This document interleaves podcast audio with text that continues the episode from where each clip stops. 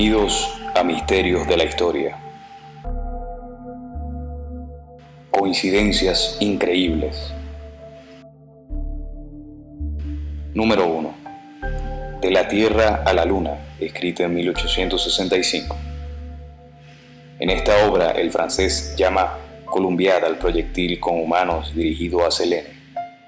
104 años después, el módulo de la nave Apolo que completará la misión real, llevaba el nombre de Columbia, con un peso muy similar al ideado por el escritor. En la novela, la vigilancia del viaje del proyectil se realiza desde un imaginario telescopio gigante, con un lente de 5 metros de diámetro, situado en las montañas rocosas. Dimensiones y ubicación real del gran radiotelescopio del Monte Palomar el viaje en la obra de Verne se realiza a una velocidad de 40.000 km por hora, consumándose el trayecto en 97 horas. En la realidad, el Apolo 11 viajó a 38.500 km por hora y la singladura requirió 102 horas. Al regreso, la nave real amerizó en un punto concreto del Océano Pacífico lugar que distaba tan solo cuatro kilómetros del imaginado por Verne un siglo antes. Número 2. A Mark Twain pocos le hicieron caso. Su profecía tenía algo de siniestra y la gran fama que ya arrastraba solo sirvió para que sus más allegados pensaran que solo se trataba de una pura excentricidad digna de un genio con ganas de más notoriedad. Sin embargo, él seguía empeñado en los últimos meses en vaticinar un hecho muy concreto. Huraño y preocupado, alejado del resto de los círculos intelectuales, barruntaba una única frase. Yo nací con el cometa y me iré con él. No fue hasta muchos años después cuando algunos biógrafos descubrieron la increíble coincidencia. Twain había fallecido por muerte natural al terminar el 21 de abril de 1910, en el preciso instante en que era perfectamente visible el paso del célebre cometa Halley. Número 3. Las coincidencias entre Lincoln y Kennedy son realmente curiosas. Veamos las sorprendentes coincidencias que hay en las vidas de dos presidentes norteamericanos. Abraham Lincoln y John Kennedy fueron designados congresistas en 1847 y 1947 respectivamente.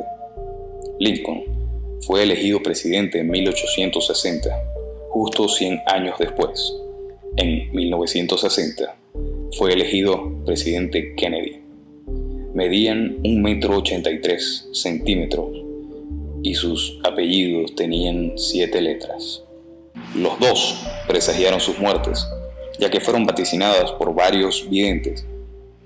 Además, el secretario de Lincoln, apellidado Kennedy, y el de Kennedy, apellidado Lincoln, recomendaron no acudir a los lugares donde morirían.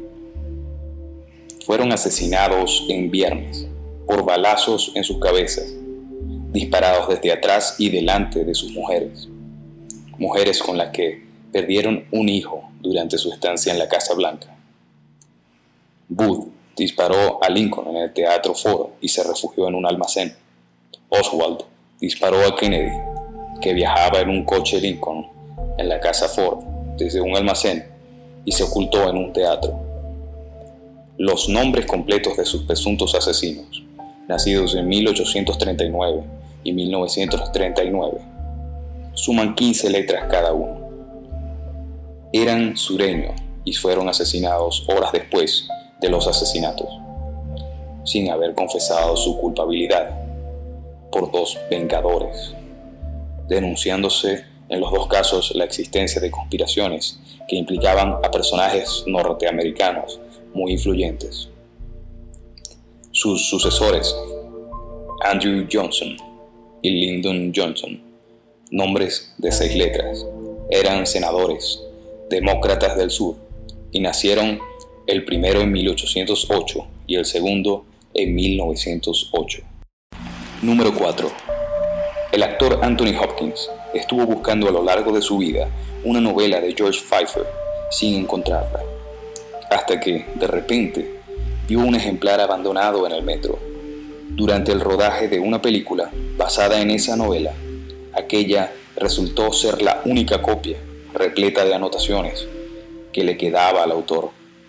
Un amigo a quien se la prestó la había perdido en el metro.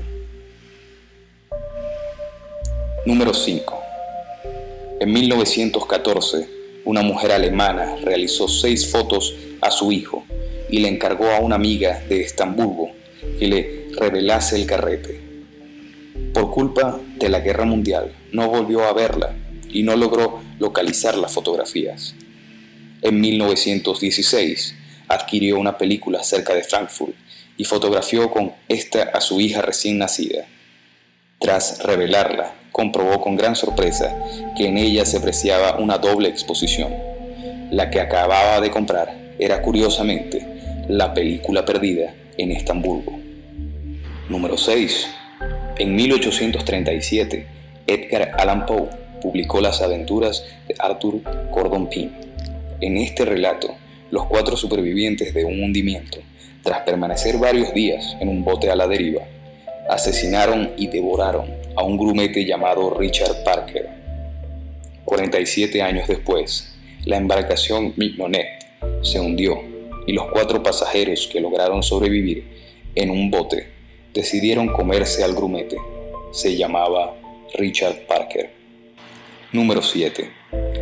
Morgan Robertson escribió en 1898 una novela en la que describía el primer viaje de un gran transatlántico llamado Titán y que se consideraba insumergible. Aquel barco se hundió una noche de abril después de chocar con un iceberg en el Atlántico. 14 años después, el Titanic naufragó en idénticas circunstancias a las escritas por Robertson, cuyo ficticio buque poseía numerosas características parecidas a la del Titanic. En 1935, William Reeves, quien nació en el mismo día que desapareció el Titanic, hacía guardia en el Titanium. Atacado por un presentimiento, ordenó detener el barco cuando llegaron al mismo lugar donde se habían hundido los otros dos. Gracias a ello, no fueron arrollados por un iceberg. Número 8. En 1900, el rey Humberto I de Italia estuvo cenando en un restaurante cuyo propietario había nacido en el mismo día y ciudad que el monarca, además de ser muy parecido a él físicamente. Ambos se casaron el mismo día y con una mujer del mismo nombre. El dueño del restaurante había abierto el establecimiento el mismo día en que Humberto I de Italia fue coronado rey. Tales fueron las coincidencias que el monarca le invitó a un campeonato de atletismo que se celebraba al día siguiente. En el mismo instante en que comunicaron al rey que su doble había sido asesinado a balazos, el anarquista Bresci le disparó causándole la muerte. Número 9. El compositor Richard Wagner nació en 1813. Su nombre tiene 13 letras, escribió 13 óperas, los números de su año de nacimiento suman 13 encontró su vocación musical un 13 de octubre. Sufrió 13 años de destierro. Terminó Tannhauser un 13 de abril y dejó de ser tocada el 13 de marzo de 1845, tras su fracaso en París. Fue repuesta el 13 de mayo de 1895. El Teatro de Riga, allí se presentó como director de orquesta, se inauguró un 13 de septiembre.